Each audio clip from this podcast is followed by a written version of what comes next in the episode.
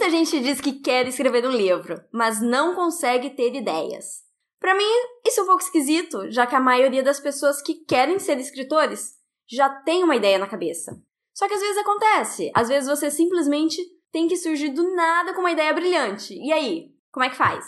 Nesse episódio vamos falar sobre várias formas de ter ideias, tanto para livros quanto para outras coisas legais. Tem aquelas que vêm com o tempo aos pouquinhos, tem aquela ideia que você precisa ir à caça, e aí entra o que a gente chama de brainstorm ou todó de parpite, como vocês preferirem. Ideias. É esse o assunto de hoje aqui no Papo de Autor.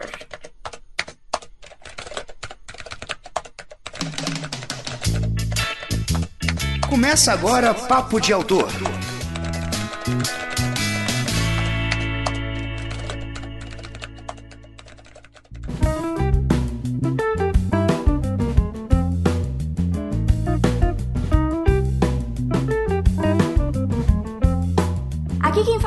Soarelli, autora de A Joia da Alma e da série Crônicas de Miríade.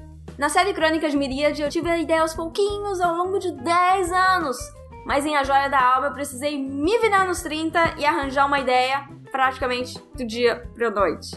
E hoje eu não tenho exatamente convidados aqui comigo no podcast, eu tenho gente da casa! O pessoal do site do Papo de Autor. Pessoal, apresentem-se. Fala pessoal, eu sou Danilo Sarcinelli, sou novo integrante aqui da equipe do site do Papo de Autor. Eu sou autor de Passagem para a Escuridão e eu escrevo já tem bastante tempo, sempre buscando ideias de diferentes fontes, como filmes, séries, livros, jogos de RPG, videogames. A inspiração tá por aí. Basta prestar atenção e agarrar com unhas e dentes quando aparece. Vai lá, Vini, você. Oi, gente, aqui é o Vinícius Mendes. Eu moro em Londrina, mas sou de Campo Grande. É, sou amigo de infância da Karen, inclusive testemunha ocular do nascimento das Crônicas de Miríade. Trabalho com redação publicitária e outras formas de comunicação textual, e no site eu dou palpite sobre as coisas das minhas resenhas. E também estou gestando o primeiro livro, que pode levar ainda dois ou vinte anos. e você, Tati? Olá, pessoal. É, eu sou a Tatiana Durães. Eu sou o livro As Faces da Luz e a Herdeira Caelho. Uh, eu moro em Montemor, cidade do interior de São Paulo. Eu sou formada em administração de empresas, trabalho de casa com o meu pai, na empresa do meu pai.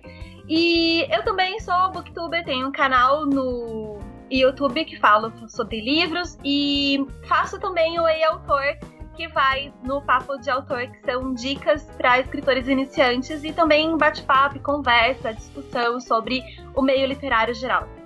Então sejam todos muito bem-vindos a esse episódio. E você que está ouvindo, vale lembrar que esse podcast está disponível no site do Papo de Autor, nos agregadores de podcast e também no YouTube. Então siga aí, participe também do nosso grupo no Facebook e fique sempre por dentro das dicas e novidades. Então tá, vamos falar sobre ideias, como ter ideias.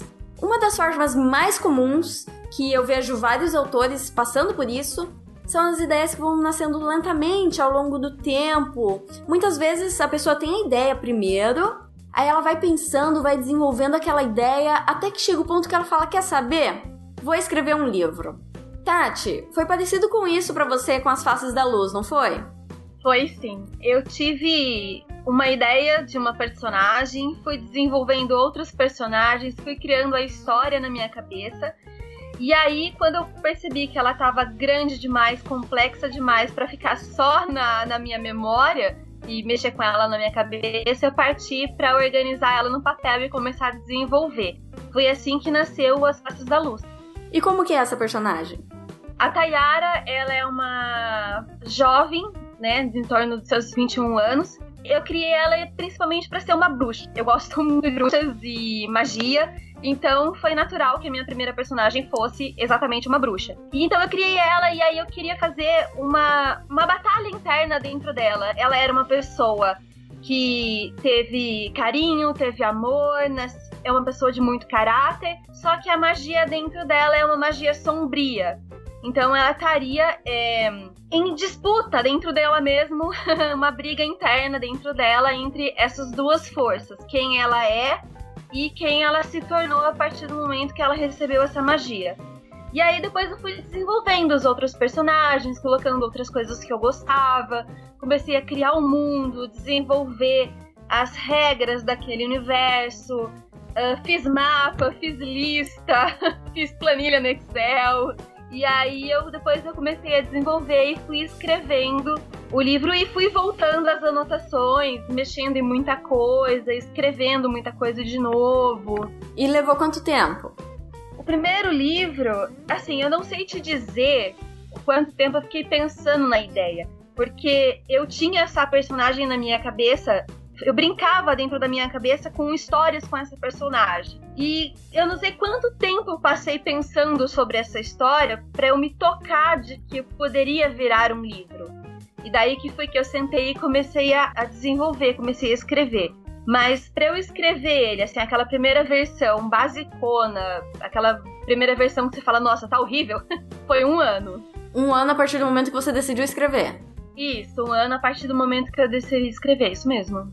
Ah, então tá bom, tá bom. Um ano até a primeira versão. E você, Danilo? É... Você tem bastante influência do RPG, né? Mas levou quanto tempo para você? Conta aí.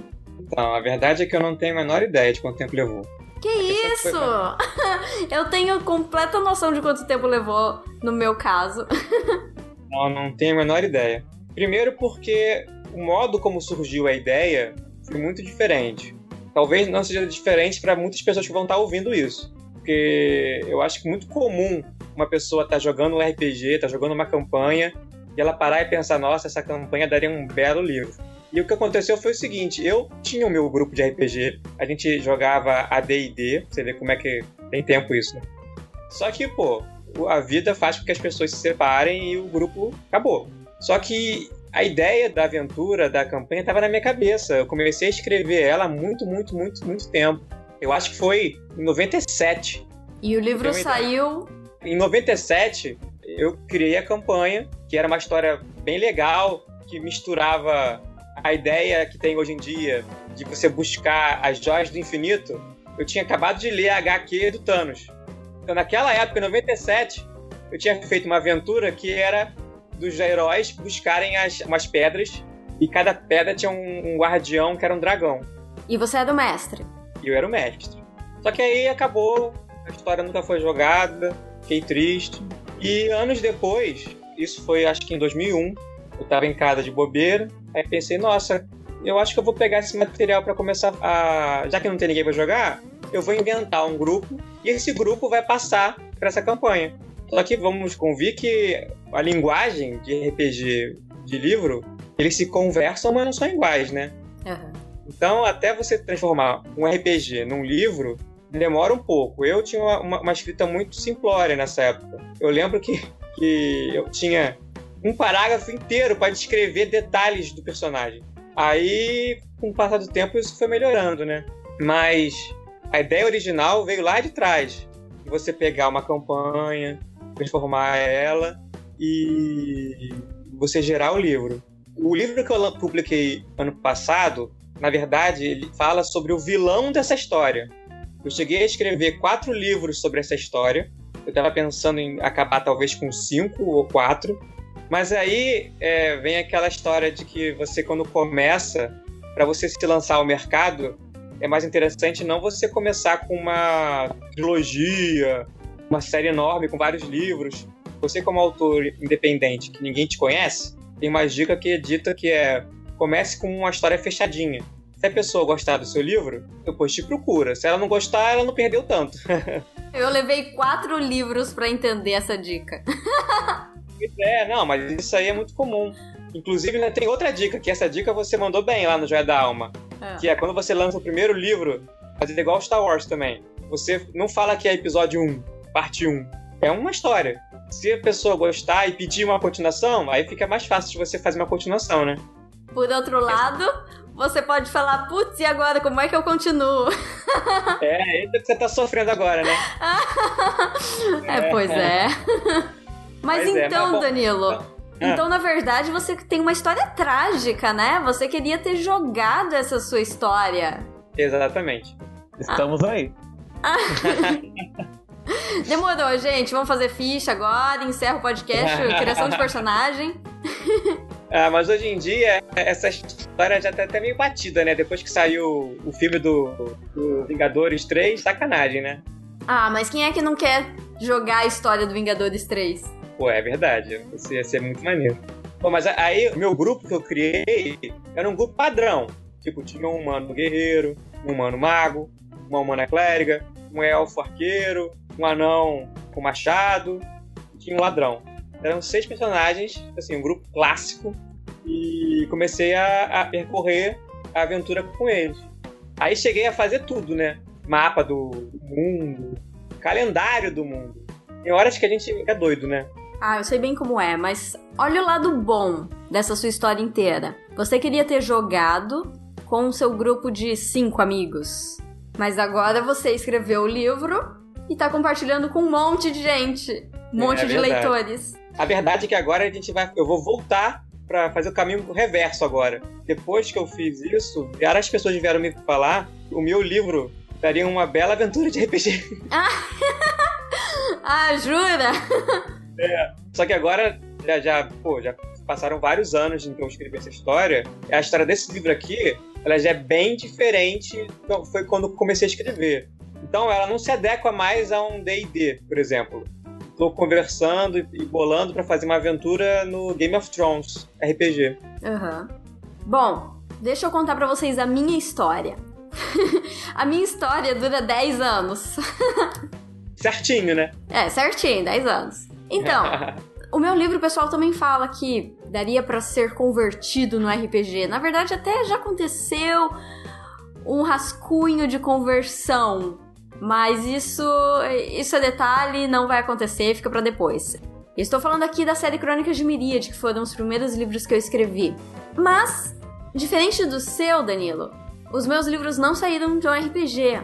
Por incrível que pareça, já que tem muita influência. Assim, tem influência do RPG, mas os primeiros que eu escrevi, não estou falando do Joia da Alma, que é meu livro mais novo.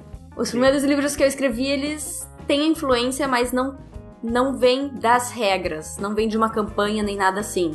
Só que ele vem de uma brincadeira. Eu comecei brincando com a minha prima, brincando de faz de conta, que aliás, faz de conta é uma coisa que toda criança brinca. Algumas vão parando, mas eu acho que eu vou ser criança pra sempre, porque na minha cabeça eu continuo inventando um milhão de coisas. Algumas viram livros, outras não. Outras simplesmente eu finjo que esconde, ninguém precisa ficar sabendo. Mas eu criei a personagem principal. Aí eu fui criando os personagens em volta, como ela se relacionava com cada um. Fui criando o mundo. Teve muita influência também de anime na época, porque quando eu comecei a escrever, a imaginar esse mundo, eu tinha 12 anos. Então tinha muita influência dos animes que eu assistia. E foram 10 anos que eu fui só colocando coisa pra dentro, sabe? Minha história vai ter isso, vai ter isso também, vai ter esse outro, vai ter esse aqui. E aí ficou aquela coisa inchada, cheia de coisa que não encaixava. Mas pra mim foi uma experiência muito boa, muito gostosa misturar tudo aquilo, um monte de coisas que eu gostava, trazer algo novo, algo diferente. E aí sim, eu tava na escola na época, aí eu fui pra faculdade, fiz pós-graduação, na hora que eu terminei a pós, eu já tinha uma empresa, tava tudo assim, a vida encaminhada. Mal sabia eu que ia mudar minha vida inteira depois disso, mas enfim. Aí eu falei, o que, que eu faço agora? Acontece. Aí eu falei, o que, que eu faço agora? E aí eu tinha aquela história que tava uma bagunça. Como disse a Tati, eu peguei, fui organizar, tirar uma coisa daqui, adicionar algo lá. Algumas ideias muito parecidas com coisas que eu já tinha visto por aí, visto por aí, eu tive que tirar, criar coisas novas, trazer coisas mais maduras, até porque eu tinha 12 anos no início. E aí sim, eu levei um ano para escrever o livro, que foi o primeiro da série Crônicas de Miríade, que é o Língua de Fogo, e é desse que o Vini tava falando. Ele tava falando aqui antes que eu levei 10 anos e ele é testemunha. Sou testemunha porque em vez de assistir aula, a gente ficava escrevendo fanfic.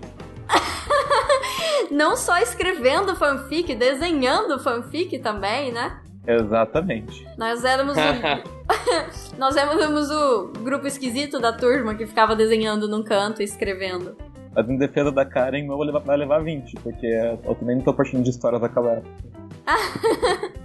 Pois bem, essas são histórias que nascem lentamente. Algo comum que acontece com vários autores. Tem muita gente que simplesmente já tem a história e fala: agora vou sentar e escrever.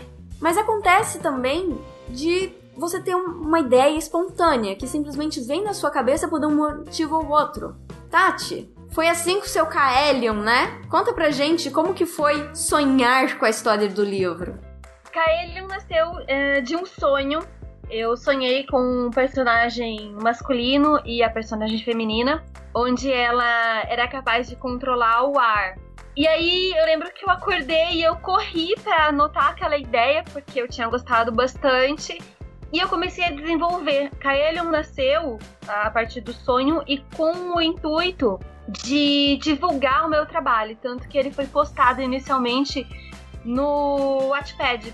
Eu postava, toda semana eu postava um capítulo no Wattpad. Então eu tinha que escrever Uh, em dois, três dias eu precisava desenvolver um capítulo inteiro dele. Foi assim que ele nasceu, com o intuito de divulgar né, meu trabalho, porque o As Faces da Luz ele estava lançado por uma editora pequena e as pessoas tinham que comprar o livro sem me conhecer, sem conhecer meu trabalho, não tinha muita resenha. Então eu pensei, falei, vou postar essa outra história no Wattpad para que todos leiam de forma gratuita né? E conheçam a minha escrita, me conheçam e assim procurem outros uh, trabalhos meus. Até uma coisa que o Danilo falou anteriormente, né, sobre começar com um livro único. O Kaelion nasceu para ser um livro único. Aí, quando terminei de postar ele no Wattpad, todo mundo pediu continuação. Continua, continua, continua, continua. Só que a história, ela começou e ela encerrou dentro desse livro. Então agora, tipo, tem o livro 2, que eu tô desenvolvendo, que eu tô estruturando, mas ela é um, uma continuação, mas não com a mesma problemática. Não com o mesmo plot.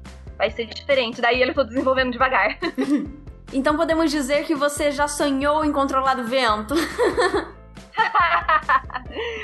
é, não era eu a personagem. Eu cheguei uma outra pessoa no sonho, mas seria bem legal. Ô, Tati. Oi. Então, na verdade, a sua ideia espontânea poderia entrar como ideia sob pressão também, né? Porque escrever é, no é. com todo mundo lá querendo que você entregue o seu capítulo, senão eles vão começar a, a te mandar mensagem. eu não tive muita pressão. Foram até poucos leitores que acompanharam na época que eu tava postando capítulo por capítulo.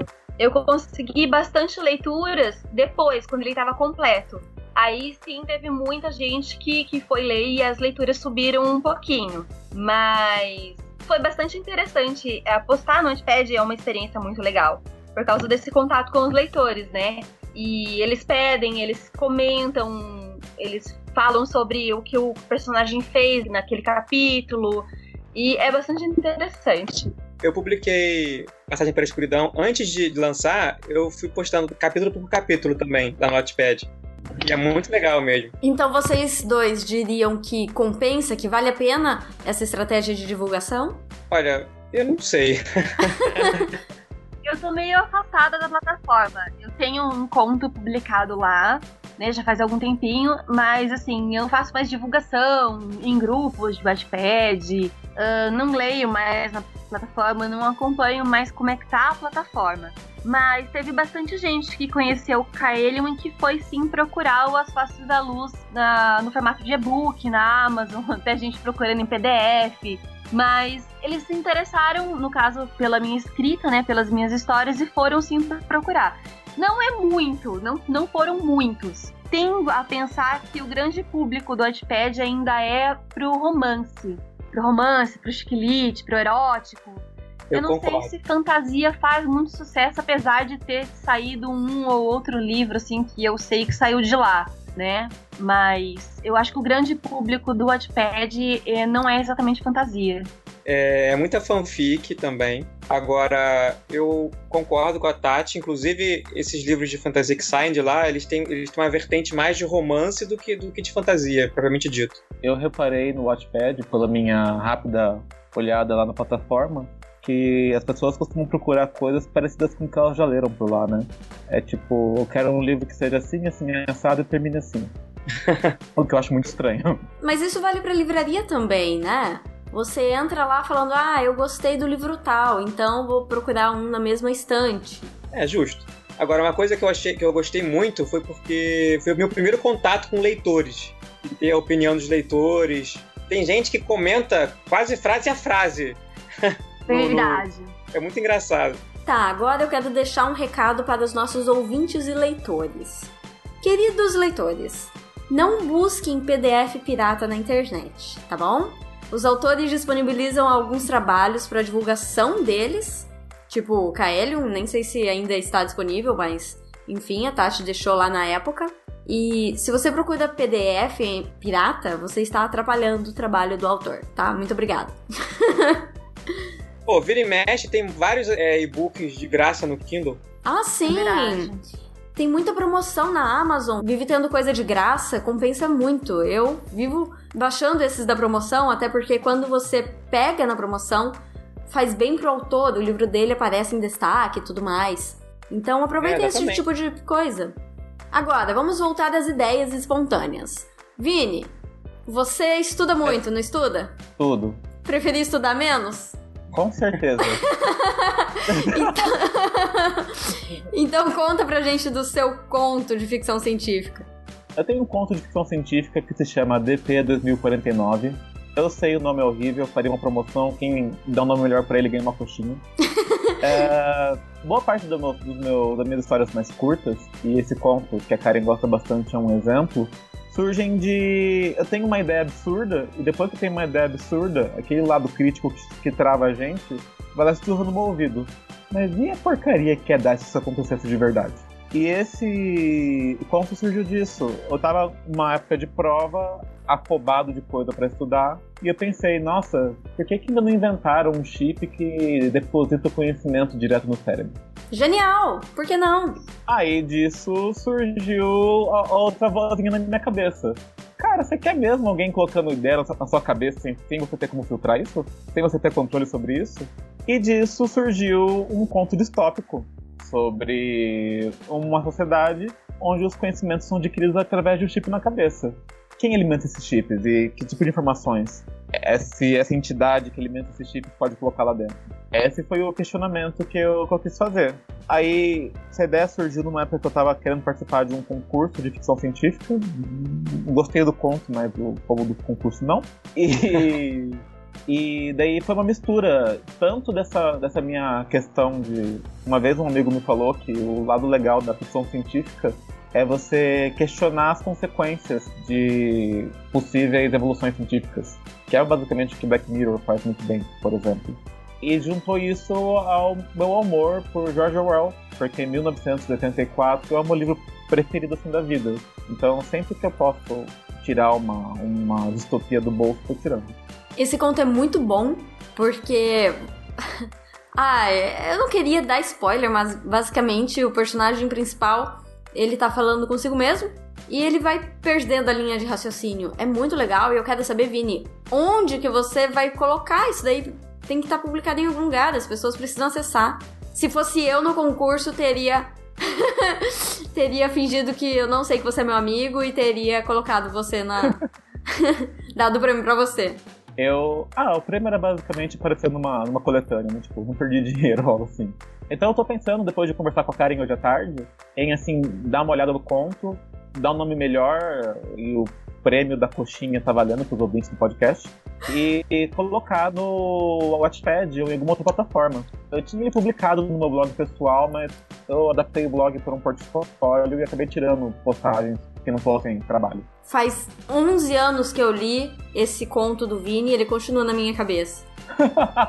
Eu tenho medo de pra Ah, tô- onde a sociedade está caminhando. Tô sentindo que foi um chip aí, hein? Ninguém mandou cair no sono em casa. Pô, essa história me parece. Sabe aquela, aquela cena do Matrix? I know Kung Fu. Ah, é isso mesmo. Ah, esquece isso e passa a lembrar disso no lugar, sabe? É bem assustador o conto. É Mas. Vini, além desse Hum. conto, você é, assim, eu diria que a única pessoa que eu conheço que conseguiu ganhar dinheiro com poesia. Assim, é impressionante. Eu não sei se eu consideraria aquilo como uma poesia. Eu não, eu não me considero, assim, um poeta. Mas a Karen tá falando de um projeto que eu fiz com a Pura Mania, que é uma marca de roupas. Eles são aqui de Londrina, apesar deles terem lojas no país todo.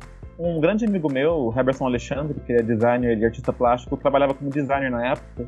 Ele fez o catálogo infantil. E ele achou que faltava um tchanzinho pro catálogo ficar tipo 10 barra 10. Ele tava feliz com o design, mas ele queria um texto. Aí ele chegou para mim e falou: Ah, é, Vini, dá uma olhada aqui nesse, nesse catálogo. É, o tema do catálogo é A Perfect Summer Day, tipo um dia perfeito de verão. Faz um texto para ele, pra gente colocar no, no catálogo e tal, pra ver se dá um tchanzinho. O catálogo tá aprovado já como tá, mas eu acho que dá pra dar um. melhorar ele um pouco mais. E aí nós entramos na categoria de ideias sob pressão, né? Toma aqui um catálogo, se vira, eu quero um texto. Ah, sim. Se você trabalha com publicidade, você vai trabalhar escrevendo sob pressão. Não tem muito como fugir disso. E nesse caso não foi diferente, porque era uma semana para fazer um texto pro catálogo.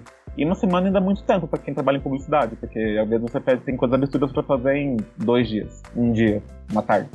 Aí ele passou esse tema e eu pensei, não, de perfeito de verão, catálogo infantil, vamos fazer uma coisa alegre, uma coisa alta astral, uma coisa feliz, né? Vamos, vamos, vamos incorporar a Xuxa aqui. Aí, ele me manda o catálogo. E é uma sequência de fotos de crianças em preto e branco. Toda a minha ideia de algo colorido, alto astral, vai, pro chão, né? Porque como é que eu vou fazer uma coisa feliz e alegre com um catálogo que tá todo em, sem cor? Na verdade, tinha cor, mas não nas fotos, né?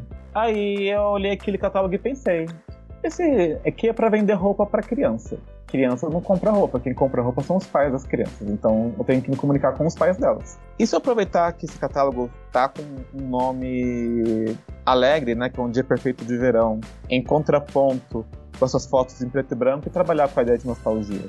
A ideia da, da infância que esses pais lembram de terem tido quando eles eram crianças e que eles estão projetando nos filhos deles. Olha só que profundo. Essa atividade foi ótima, foi perfeita. Para vender roupa. Aí, aí eu, eu pensei nessa, nessa linha de raciocínio. E daí eu escrevi um texto mais melancólico, mais saudoso, como se fosse realmente alguém com saudade daquele período e vendo aquele período na, nas crianças que estão na frente dele. O texto foi muito bem recebido pela, pela empresa, entrou pro catálogo. O catálogo teve desdobramentos, a poesia acabou em copos daquela coleção, copos de plástico promocionais, acabou em, em envelopes, acabou, se eu não me engano, um trecho do texto acabou no outdoor, mas eu não lembro direito. E era para ser só um texto feito meio que, meio que assim, no, no susto, para elevar o catálogo e foi considerado, se não me engano, um dos catálogos mais bem sucedidos da Pura Mania Kids. Tanto que me pediram outra poesia pro catálogo de inverno depois. Pra você ver como são esses publicitários, eles pegam a nossa nostalgia, distorcem, transformam em uma máquina de dinheiro. Exatamente, genial. e aí, Vini, eles pediram outro? Pediram outro que foi pro catálogo de, de inverno. E esse eu conversei com o povo da, da Pura Mania diretamente, né? Porque primeiro foi ali só como um amigo. E daí eu conversei com a equipe, eles reforçaram muito a ideia de que as roupas infantis deles, por mais que elas fossem fashion e fossem descoladas, eles queriam que elas dessem para as crianças liberdade para brincar e para se divertir, para fazer coisas de crianças. Não queriam aquelas roupas que prendessem movimento e tal. Aí eu fiz todo um texto sobre a importância da liberdade infantil de novo, toda aquela profundidade emotiva, mas foi pra vender roupa de novo, porque eu não, eu não tenho princípios. na hora que você entra na faculdade de publicidade, você deixa os princípios do lado de fora. Ai! E eu nem, e eu nem estudei publicidade, não, eu estudei design. Ai, verdade! então na hora que você entra na agência. Não, Vini, eu acho que você nasceu sem princípios. Sua alma, né? A hora que eu entrei no mundo. Em algum lugar você larga a sua alma, né? É. não, o Vini não tem alma. Quer dizer, ele tem alma. É... Eu tenho uma alma, tá num potinho dentro do meu guarda-roupa. É. É bom, que aí você controla, né? Fica ali guardado. Sim, ah. eu vou usar ela pra, pra, assombrar o potinho depois que eu morrer. Viu, gente? Se você quiser ganhar dinheiro com poesia, é assim que se faz. Primeiro você se livra da sua alma. Mas, mas, assim, é, uma vez eu vi, acho que foi a uma dessas escritoras mais recentes no Brasil, Tatiana alguma coisa, esqueci o nome agora. Tatiane Durães? Não, não foi Durães, Tatiana. Ai, uma que tá. Ah, enfim, esqueci o nome da, da, da, moça, ela é famosa, mas esqueci o nome dela, gente, desculpa, eu passei dos 30, eu tô ficando velho. Você lembra Essa... o nome do livro dela? Eu não lembro o nome do livro porque esse foi uma entrevista que eu vi com ela, na divulgação do livro dela, antes de eu querer ser escritor, quando eu ainda tava no. Antes, acho, que antes da faculdade. Que Ah, então faz falava- muito, muito, muito, muito tempo. Ah, não, minto, não foi nem ela, foi a Thalita Rebouças, foi outra escritora. Vi uma entrevista com a Thalita Rebouças falando que ela, quando ela tava começando a escrever, se ia pra, pra publicidade pra fazer dinheiro rápido quando ela tava apertada. Porque, de vez em quando, a publicidade precisa de textos mais elaborados. Como a gente anda numa onda em que as agências estão diminuindo as equipes de criação para pegar uma pessoa para fazer tudo, você não tem mais alguém especializado em fazer artes muito elaboradas, muitas vezes, e não tem alguém especializado em fazer textos elaborados. Às vezes os textos elaborados são necessários para uma campanha. Então, fica a dica para quem está começando a escrever, escreve bem e não, não tá precisando fazer dinheiro em algum momento, porque as contas chegam. É, publicidade, às vezes, precisa de, de textos criativos, mais criativos. Então tá, então fica aí a dica. Quer trabalhar com texto? Publicidade. Não, não, mas às vezes como freelancer, tá? Não precisa entrar numa agência, não, não vendo suas almas. E aí, nas horas vagas, você escreve o seu livro. É, mas é porque se você for freelancer, você vai ter hora vaga. Se você trabalhar numa agência, você não vai ter. Disse a pessoa que já trabalhou em agência. Exato. Quando você é publicitário, trabalha numa agência ou trabalha como freelancer, você tem que ter ideia sobre pressão, porque é a ideia que vai colocar a comida na sua geladeira.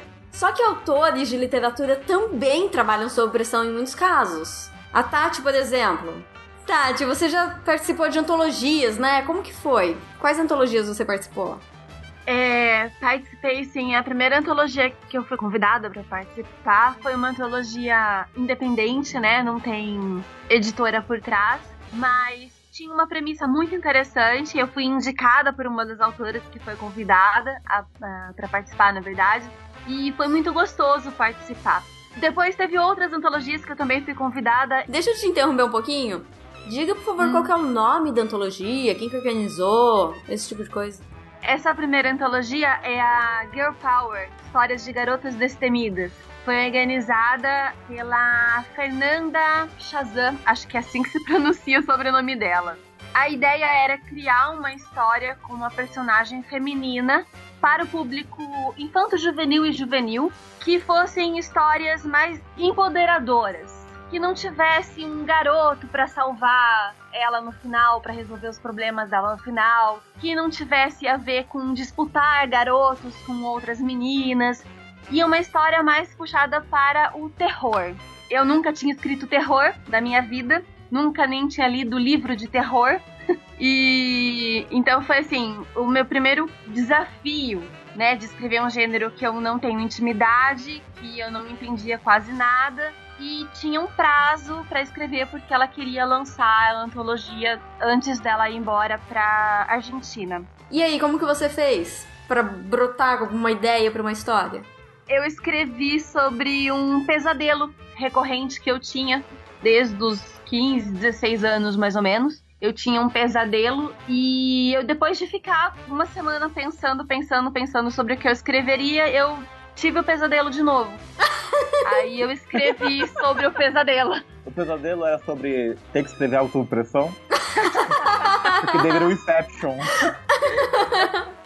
Não, o pior é que a Tati tem sonhos muito interessantes, pelo visto, né? Que sempre geram alguma coisa. É o segundo sonho, né, do, do podcast É. dela. Eu tenho sonhos muito engraçados. Eu tenho muitos sonhos, eu sonho bastante e eu costumo lembrar dos sonhos. E, e é engraçado, né? Às vezes é pesadelo também, que nem esse. É, eu tenho sonhos muito engraçados, eles rendem ótimas histórias. Ah, qual foi o último? Ah, foi um de terror. Depois dessa antologia, teve outras que eu tive a honra de ser convidada também. A mais recente que tá saindo é As Perigos e Encantos, que é organizada pela Graziele Ruiz. Aí essa eu já tive que botar a cabeça pra queimar mesmo. Li várias vezes o edital, pesquisei imagens de sereias, pesquisei histórias de sereias, pesquisei mitologia, li muita coisa até conseguir criar uma história que eu gostasse bastante pra mandar pra antologia. Pra criar, você usou Rivotril? Não. Rivotril não, mas que às vezes um vinho ou uma cerveja vai bem. ah! tá aí o segredo da Tati. Sonhos ébrios. Sonhos ébrios. O álcool entra, a história sai. e o interessante da antologia é que você tem, além do prazo, você também tem um limite, né, para trabalhar dentro da história. Então você tem lá a quantidade máxima de caracteres ou de palavras. E isso acaba sendo uma pressão a mais, porque você não tem liberdade para produzir e ainda assim você tem que produzir uma coisa uh, bem feita, uma coisa bem escrita que passe, às vezes em poucas palavras, a história que você quer passar, o sentimento que você quer passar para o leitor. Bom, eu também já participei de uma antologia que tinha prazo, tinha número de caracteres. Foi assim, eu tava no meio da escrita de A Joia da Alma. A editora virou pra mim e falou assim: o pessoal da editora falou: Karen, é o seguinte, escreve aí um conto de 10 mil palavras, você tem 15 dias.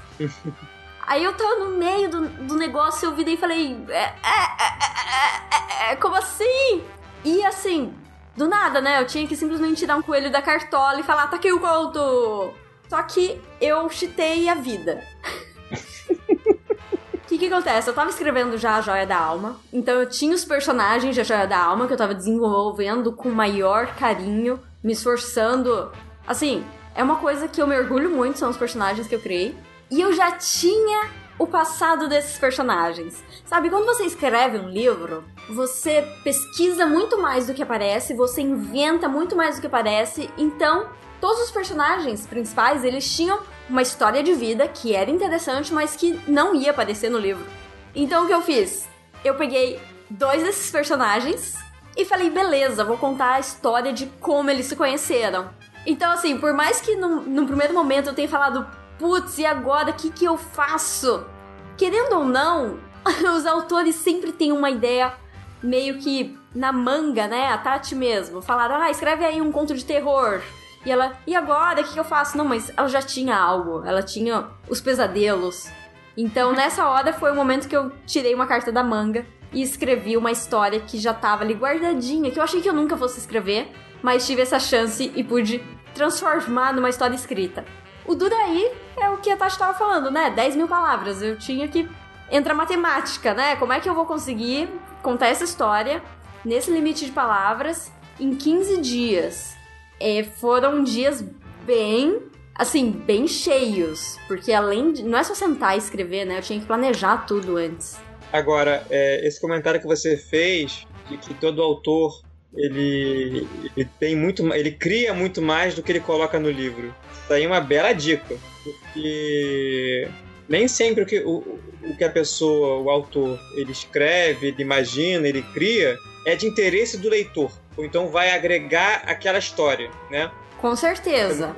É assim, você não precisa colocar tudo no seu livro.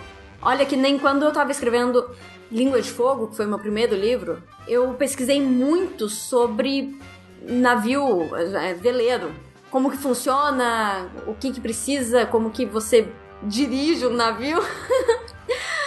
então eu fui atrás de muita coisa, muita pesquisa, mas eu não vou, eu não tô escrevendo um manual de navio veleiro. Eu tô escrevendo uma história de fantasia, então esse tipo de coisa não precisa aparecer. Eu vou pesquisar só para não falar nada errado, mas isso não vai pro livro.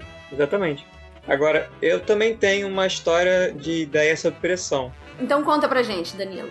Começou com o meu editor vindo me procurar e, e sempre tem um editor no meio, né? Falando assim, ó, nós temos uma ideia de lançar um livro que seria uma espécie de coletânea contando como o dragão ele é, é visto em diferentes mídias por exemplo, como é, como é que o, o dragão ele é, é, representado em diferentes livros, em diferentes filmes, em diferentes séries. E vai ser uma história de não ficção. E diferente de vocês aí, eu sou um engenheiro que não tem muita habilidade para escrever não ficção. Eu posso até entender mais de, de, escrever livros de fantasia, mas, pô, não ficção, esses tipos jornalísticos, para mim foi, foi uma coisa muito difícil. A minha inspiração nesse livro, o tom que eu usei, foi mais ou menos como o pessoal escreve na Dragão Brasil, por exemplo. Para quem não sabe, a Dragão Brasil ela é uma revista de RPG mensal que antigamente, muitas décadas atrás, década de 90, ela saía na banca e hoje ela tem uma nova versão, que eu, que eu disse, digital. E se você quiser conhecer, é só entrar no apoia.se barra Dragão Brasil, que com 7 reais, olha só o jabá, a partir de 7 reais você já recebe a revista todos os meses. é para quem gosta de RPG, de fantasia, e é disso que o Danilo tá falando. Não, legal que você me fez eu me sentir muito velho agora. Muitas décadas atrás! Atrás! Eu não sei nem se existia papel ainda nessa época. Olha que a gente já tá quase em 2020, vai virar a década de novo. Com uniforme. Eu, eu comprava na, na, banca, tá? Voltando. O modo como eu escrevi, meu, o tom que eu usei foi bem formal e bem divertido, como o pessoal da Dragon Brasil escreve. Que é a minha referência de não ficção mais próxima, quando vou falar dessa cultura mais nerd, assim, né? E a primeira coisa que o editor falou foi, ó, tem um prazo. Vai ter que entregar no mês tal. Nunca tive isso, né? Alguém dizer, ah, você tem que entregar até o dia tal. A primeira coisa que eu pensei foi, posso alongar? ah, mas é complicado porque, não sei você, mas eu quando vou escrever um livro, eu sempre penso, ah, três meses eu consigo escrever. aí vai ver, leva 18. Não, aí eu já comecei a pensar, não, eu tenho que escrever tanto, tantos dias, aí você vai conseguir fechar no mês tal, você já tem, vai ter tanta coisa escrita, não sei o que, todo planejamento, e obviamente tudo dá errado, né? Exato. Porque a vida é assim. Se eu sentasse e tivesse só aquele livro para escrever, eu escreveria rápido. Agora, pô, tinha milhões de coisas para fazer na minha vida. Eu, infelizmente, não vivo só de escrever. Pode ser um outro podcast só para falar sobre isso. Mas, no fim das contas, deu certo. Eu tive a ajuda de pessoas incríveis, inclusive a dona Karen aqui, que eu pentelhei ela durante quantos meses? Ah, eu não sei. Eu sei que foi o seguinte: o Danilo virou para mim e falou, Karen, mais ou menos. Ele disse mais ou menos isso. Karen, quer participar do livro? É, fala sobre Tormenta. Eu falei, beleza! Que nem eu tô dizendo sobre a escrita de um livro qualquer. Eu virei e falei, beleza, me dá uma semana que eu te mando. uma semana. eu não sei quantos meses. Cinco meses depois. aí eu recebi uma mensagem. Ah, terminei. Olha, Danilo, quando eu digo que eu vou levar uma semana, é uma semana. Não, não precisa ficar me pentelhando todo mês. Ah. o, problema, o problema é que eu não sabia quando é que você ia começar a contar uma É verdade, na hora que eu comecei a escrever foi mais ou menos uma semana, foi rapidinho. É, pois é. O problema era quando eu ia começar. E se ia demorar uma semana, eu imaginei que fosse mesmo. Olha aí, eu tendo que escrever sob pressão também. e o seu livro de não, dragões, deu certo? Conseguiu deu entregar? Certo, tá lá. Entreguei, tá lá na editora agora. Hoje eu falei com o editor, ele falou que já foi mandado para revisão. Aí quando voltar, eu te mando para você dar uma olhada. Tá. Por acaso é segredo que ele vai sair? Estamos aqui recebendo informação em primeira mão no papo de autor? Não, não é segredo, já contei para várias pessoas. Agora, quando não. ele vai sair, esse que... é o problema. Que isso? Tem que dizer que é segredo sim. Os nossos ouvintes são muito especiais. Ah, sim, é, é super confidencial. Sai no, no ego amanhã. Ouvindo, elas podem correr risco de vida. Aí sai no, no, no, R7 amanhã. Danilo diz que. Danilo diz que ouvintes do papo de autor não são especiais. Ações passadas já passaram por várias pessoas. não, não. É... Nossos ouvintes são muito queridos, muito especiais. Agora me diz uma Mas coisa, aí... Danilo. Sim. Vamos entrar numa outra questão sobre ter ideias. Muitas vezes as pessoas os autores, né, eles têm ideias e falam: minhas ideias são perfeitas, irretocáveis, ninguém encosta, não aceita a opinião de ninguém. Mas e esse livro do dragão? O seu editor foi quem deu a ideia, quem, de, quem sugeriu, mas aí você teve que colocar suas ideias em cima, ele vai te dar um feedback. Como que funciona? Essa questão de trabalhar em conjunto? Não, na verdade, é, ele me deu a ideia, me deu a liberdade de desenvolvê-la. Mas eu estava muito inseguro ainda por aquela questão de que eu nunca tinha escrito nada em não ficção. Então eu escrevi algumas páginas e mandei para ele para ele avaliar para ver se era aquele caminho que eu devia seguir, se estava indo bem. Aí ele aprovou. Eu falei, beleza, então eu vou seguir por isso aqui. Foi mais uma questão de, de, de pedir uma aprovação, na verdade. Sim, então foi parecido um pouco com a minha criação do Joia da Alma Que pra mim foi assim: eu mandei meu, meu material pra Jambô e o editor respondeu: beleza, Karen. Faz... Primeiro ele falou assim: ah, faz isso aí um conto pra gente. pra gente ver como é que fica, um teste. Inclusive, isso entra em tendo ideias é, sob pressão. faz um, um, conto aí qualquer, só pra eu ver. Aí eu, caramba, o que, que eu vou fazer? Ele até disse o número de palavras, era algo bem pequeno. E eu, como é que eu escrevo com tão pouco espaço, tão poucas palavras? E eu não posso demorar muito, né? Eu tenho que mandar logo. E aí eu chutei a vida de novo, em vez de mandar um conto, eu mandei dois. é da um, assim, mostrando mais uma parte de batalha, de ação, o outro eu mandei com diálogos. E aí ele falou: beleza, cara, então gostei do material que você mandou, vamos escrever um romance. Esses yeah. contos, ele, eles foram os personagens do livro? Não, não são personagens do livro, são personagens que eu inventei na hora, foi o que deu. Porque eu não queria demorar demais. Vai que ele esquece que me pediu os contos. Vai que eu perco a chance. justo, justo. E, e assim, são contos que eu nem quero olhar para eles mais, porque, inclusive, eu fui chamada para escrever a Joia da Alma, comecei a trabalhar. Lá pelas tantas falaram: ah, manda um conto pra antologia, né? Que eu acabei escrevendo a última noite no Lenorin. Uma das coisas que me disseram foi: pega aqueles contos que você escreveu e, e melhora, né? retrabalha eles. Aí eu falei: mas de jeito nenhum. Esses contos eu não preciso mostrar para ninguém. Mas assim, estavam bons o suficiente, né? E levando em conta também que eu entreguei rápido, deu tudo certo no final das contas. A questão é que eu recebi a missão de propor um romance. O editor falou: Vamos escrever um romance? Eu falei: Beleza, tem algum assunto que você queira que eu trate? Aí ele disse: Não. e assim, esse livro, sim, eu escrevi inteiro baseado num universo de RPG, Tormenta. Os leitores não precisam conhecer nada de RPG para ler o livro, é, um, é uma história, é um livro de literatura, mas foi baseado num cenário. E é um cenário gigantesco. Eu podia falar sobre basicamente qualquer coisa. Tudo que eu quisesse falar, dava para fazer, sabe? E ele falou assim: não, escreve sobre o que você quiser. Aí eu sentei, olhei pro branco do meu Word e falei: tá, por onde que eu começo? E aí sim, eu comecei a criar os personagens. Como eu disse, autores geralmente têm ideias na manga, comecei a tirar tudo que eu tinha da manga, trazer experiências antigas, misturar com novas, criar personagens, criar relação entre eles e organizei tudo, mandei pro editor. Aí sim entra essa questão de trabalhar com editor. Faz muita diferença. Uma coisa que eu lembro que foi bem interessante para mim é que eu mandei para ele o grupo de personagens que eu queria trabalhar e ele falou: "Karen, esse seu grupo praticamente só tem personagens humanos. Aqui em Tormenta a gente tem Minotauro, tem meio gênio, tem elfo, tem tem de tudo. Então, não seria melhor você trazer mais diversidade para os seus personagens? Isso é algo que ele falou que que assim, eu nunca vou esquecer, porque eu falei, beleza, vamos nessa. Aí eu trouxe de tudo. Tem uma personagem que ela é uma medusa, tem outro que é um Lefou, que é uma raça especial do cenário, é como se fosse um meio demônio, só que bem pior do que isso. Tem humanos, claro, mas tem que nem uma humana que ela é druida.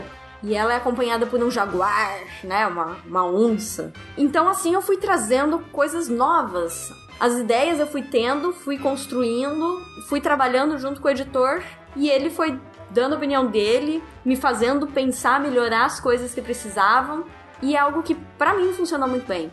Então assim, quem for escrever um livro, eu sempre dou essa dica de não pense que a sua ideia, ai, a palavra ideia, muitas vezes ela é super valorizada. As pessoas acham que porque teve a ideia, então, ninguém pode dar opinião, ninguém pode criticar, mas é muito pelo contrário. Quando você traz pessoas diferentes para trabalhar numa ideia, ela sempre acaba se enriquecendo. Posso fazer um comentário? Pode, claro. Eu tô aqui na minha batalha do primeiro romance. E eu lembro que quando você estava em Campo Grande trabalhando no lançamento do Joia da Alma, eu conheci seu editor. E em 15 minutos de conversa com ele sobre o que eu estava fazendo, fizeram mudar completamente a ideia do meu livro que eu estava escrevendo fazia 5 anos. E o que, que mudou? Primeiro, repetindo um conselho que já foi dado várias vezes nesse podcast: edição única. Seria uma trilogia, não vai ser mais. Seria provavelmente a ideia, a ideia assim central e tudo algo mais curto. Eu tava querendo escrever algo épico, algo gigantesco, E conversando com ele, conversando com você, eu cheguei à conclusão que eu tenho que me preocupar mais em dar pra história o tamanho que ela tiver que ter, e menos em me preocupar em fazer algo grandioso. É isso. Eu vou fazer coro com vocês, porque, como eu disse, meu primeiro livro, Língua de Fogo, ele foi feito para ser uma série de cinco. Então eu lancei Língua de Fogo, lancei um spin-off da série Crônica de Miríade, aí lancei Tempestade de Areia, lancei outro spin-off, então quer dizer, já foram quatro livros, eu não cheguei nem na metade da série. e aí eu fui convidada a escrever A Joia da Alma. E eu fui e escrevi. Ai, e eu adoro A Joia da Alma. E, claro, eu fiz um livro para ser único. Agora as pessoas pedem continuação. A princípio, ele é um livro só. E pro próprio autor, é uma coisa tão mais tranquila. Você escreve um livro, termina e fala: tá aqui, leitor, tá tudo pronto. Se você quiser escrever uma continuação, você pode, mas não fica que nem eu com uma série de cinco que eu escrevi dois mais dois spin-offs e o próximo tá pela metade. Já comecei a escrever, mas não terminei ainda. Então, faço cor a vocês e digo: quem for escrever, começar a escrever o primeiro livro, escreva um livro só. Só lembrando que quando a J.K. Rowling tava louca escrevendo os Harry Potters, durante um dos livros ela falou que ela cogitou quebrar os próprios braços para poder parar de escrever. ela tinha prazo para entregar e tinha que fazer mais não sei quantos livros e ela não aguentava mais. Pois é, para vocês verem como todo mundo escreve sob pressão. Tati, você passou por algo semelhante, porém diferente, né? A gente tá falando aqui sobre editores, mas você fez um coaching literário. Explica aí o que, que é um coaching literário. Isso, é, eu tô há um ano já fazendo o coaching ou mentoring literário, né? É, cada profissional chama de uma forma diferente. O meu é um pouco diferente do que o seu foi, Karen. Porque, assim, é, O Desejo de Honra, ele foi um livro que eu escrevi há algum tempo, mas é uma história que eu sabia que ela não estava bem desenvolvida. Então surgiu a oportunidade, eu conheci a agência literária Increase, e surgiu a oportunidade de fazer o coaching com elas. E eu escolhi o Desejo de Honra porque ele realmente precisava de, de um retrabalho. Ele era um livro que estava pronto, mas era um livro que precisava ser desenvolvido. Precisava de muito de melhoria. Então eu submeti ele a esse processo. O coaching, ele nada mais é do que você. Eu mando um bloco, né? Que são dois capítulos para as meninas da Increase. Elas leem e elas me voltam com anotações nesse bloco. Então elas apontam trechos que estão mal escritos, mal trabalhados, que estão falhos. Elas apontam, às vezes, algum pedacinho que tá faltando alguma coisa. É, o que ela pega muito no meu pé é os gestos dos personagens, né? Pra passar para o leitor o que o personagem tá fazendo naquele momento em que ele também está falando. Que a gente não fala parado, né? A gente fala movimentando muitas vezes. Eu mesma, minha mão não para de se mexer enquanto eu falo. Então, ela me ajudou bastante a melhorar e a desenvolver a história. E ela vai guiando, né? Muitas vezes, olha, é, para onde você tá indo, tá legal, não tá legal, essa ideia não tá bacana, essa tá, tá faltando isso, complementa com aquilo. A primeira coisa que ela fez no livro foi mandar para mim assim: essa personagem aqui é importante? Qual a importância dela para a história? O que, que ela tem a ver com o plot principal? Qual é a relação dela com a personagem principal? Porque se ela não for importante, corta ela. Ah! Primeira coisa que ela falou: corta essa personagem aqui. Eu já levei um baita susto. Falei, meu Deus, mal, isso, isso vai ser mais difícil do que eu tinha imaginado. E você cortou? Cortei. Cortei sim. Que aí, tipo, respondendo mentalmente todas as perguntas que ela fez, né? Qual era a importância da, da personagem para o plot principal? Qual era a relevância dela junto da personagem principal? O que ela fazia na história para ser importante ela existir? Então, respondendo essas, essas questões mentalmente, eu percebi que a personagem ela era só um pepino ali para encher, né? Não tinha real importância. Eu cortei a personagem. Peraí, era um pepino. É, é, sabe quando você fala que você enche de pepino a salada, enche de abobrinha a salada, só pra dar volume? Ah, tá. É não no sentido de problema, não no Tão sentido gostoso. de problema. A gente chamaria de encher linguiça. Eu também. É, Também. É a versão vegana. e aí elas vão trabalhando comigo dessa forma. Trabalhando com as meninas da Increase, eu desenvolvi mais a história. Ela teve assim, ela criou mais corpo, né? Pontos que os leitores uh, já haviam apontado anteriormente em resenhas. E eu consegui desenvolver, eu consegui trabalhar. E é interessante trabalhar com uma pessoa junto de você falando: olha, esse trecho tá legal, esse não tá legal, gostei, não gostei, reescreve, é, melhora. Porque você consegue identificar as suas falhas e melhorar para os trabalhos futuros também. O Tati, Oi? posso perguntar qual a diferença do coaching para fazer um copy desk? Olha, eu nunca fiz um copy desk, mas eu acho que o coaching ele é um pouco mais, vamos dizer, íntimo. Por exemplo, quando As Faces da Luz foi lançado na pela falecida editora Arvin, a revisora ela fez meio que um copy desk né? Ela, além de, de revisar a parte gramatical do livro, ela também apontava para mim algumas, ah, esse trecho não tá bem escrito. O coaching ele é muito mais concentrado na desenvoltura da história como um todo e parte por parte também. As meninas entre elas me mandam muita anotação, muito pontos e no caso do Copdesk da revisora foi menos. Agora eu não sei se é de profissional para profissional. Entendi, legal. Ou seja, ideias não são irretocáveis. Não. então, depois disso tudo que a gente conversou, fica algumas dicas também interessantes que é muito importante você escrever sobre aquilo que você gosta e aquilo que você sabe. É, você pode até achar que algo que você sabe não seria muito útil num livro, mas qualquer experiência nossa, você consegue transmutar e transformar numa coisa diferente que seja útil no livro. E as ideias elas surgem por aí. Você pode estar andando na rua, você vê uma coisa interessante, começa a bolar alguma coisa que você vai depois você vai criar um personagem, criar uma situação. Isso que os autores eles acabam fazendo. Quem fazia muito isso era o Stephen King. A gente, eu acabei de ler o livro dele sobre escrita e a maioria dos livros dele começava de uma cena. Ele imaginava uma cena, ele uma conversa casual com alguém, ele acabava tendo uma ideia que depois ia se tornar num livro. Aquela história dele da Carrie Estranha é bem curiosa. A ideia dele surgiu, ele, isso ele escreveu no livro. É, aquela cena inicial em que as meninas estão jogando absorvente na outra menina que está tendo menstruação no meio do, do banheiro. Ela tá sofrendo bullying por conta disso. E a esposa dele comenta que lá nos Estados Unidos os, os colégios normalmente têm é, um dispenser de, de absorventes no banheiro feminino, exatamente para isso. É, não para causar bullying nas meninas, né? Mas a questão é que ele, começou, ele teve essa ideia, começou a trabalhar essa cena, só que por ele não estar tá, ser um ambiente em que ele não conhece, ou seja, banheiro feminino e bullying com, entre meninas, adolescentes, é um mundo em que ele não faz parte. Ele não conhece muita coisa sobre isso. Ele começa essa ideia e descarta.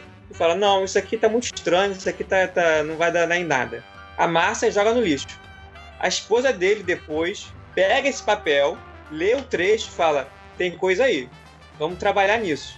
Eles começam a trabalhar juntos no livro e dá o, o primeiro grande romance que o Stephen King publica, que é Que Era Estranha que vai dar um salto na carreira dele para depois ele começar a ser o grande autor que a gente conhece.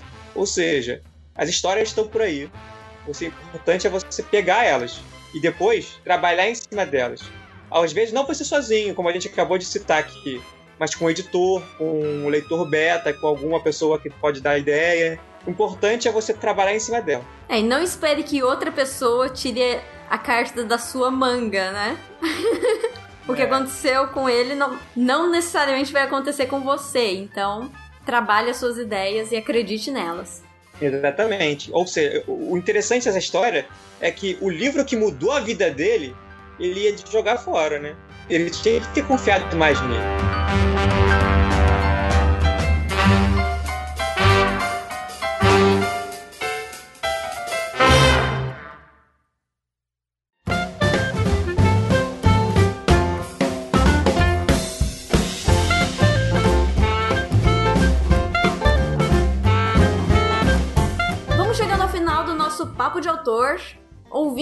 Conte aí nos comentários como você fez para ter as ideias do livro que você já escreveu ou do livro que você está escrevendo.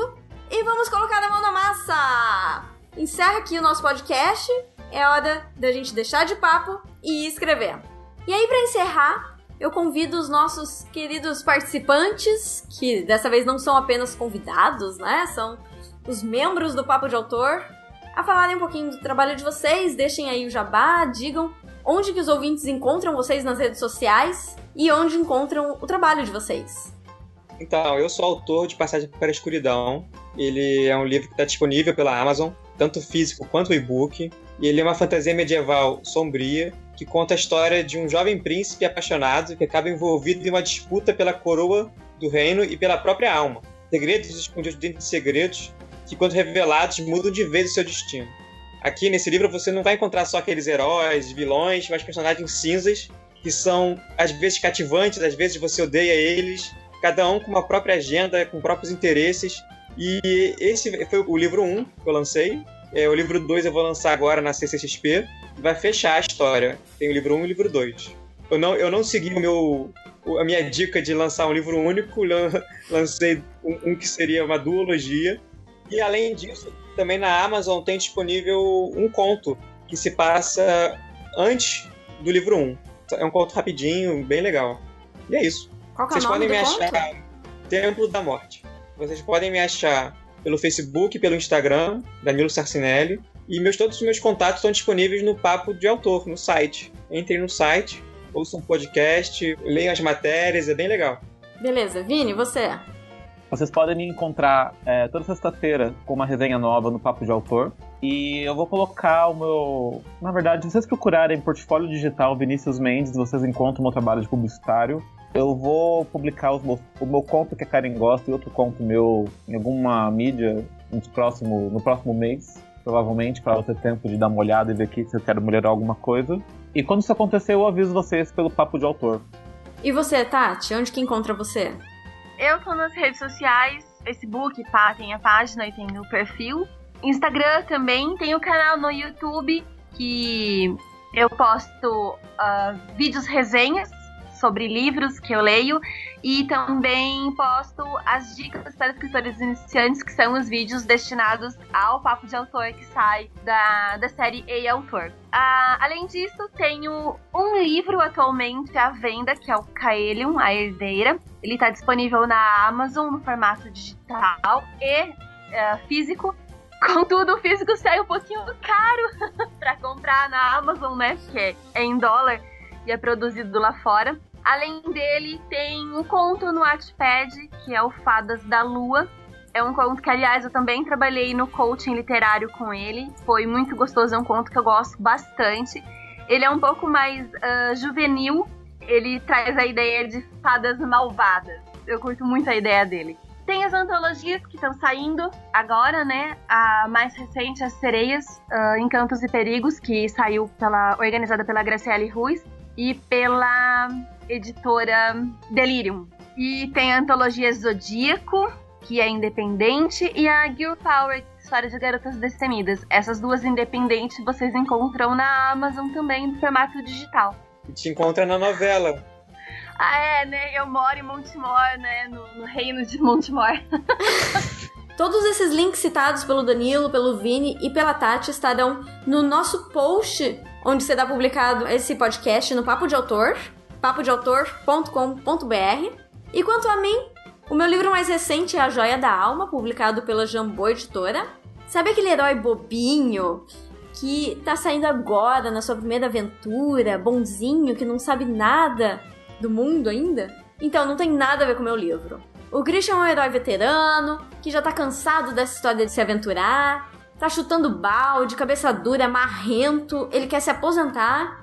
E pra isso ele quer fazer um último trabalho, que é roubar um ovo de grifo e vender. Só que, durante a vida de aventureiro, ele fez coisas boas e coisas nem tão boas assim. Depende um pouco de quem paga, né? E todo esse passado vai voltar e tentar impedir que ele se aposente em paz. Como eu disse, ele é teimoso, marrento, mas aos pouquinhos você vai descobrindo como foi que ele ficou desse jeito. A Joia da Alma está disponível no site da Jambô Editora, que é jamboeditora.com.br barra produto, barra Joia da Alma. Enfim, eu vou deixar o link aí para vocês verem. E tem a minha série Crônicas de Miríade, que está disponível na Nerds. Vou deixar o link aí para vocês também. E eu tô também nas redes sociais, Facebook, Instagram, YouTube. É só digitar Karen Soarelli em qualquer lugar do mundo que vocês me encontram. então é isso, pessoal. Muito obrigada pela presença dos nossos participantes. E a gente se vê no próximo Papo de Autor. Digam tchau, gente. Tchau! Tchau, tchau. gente!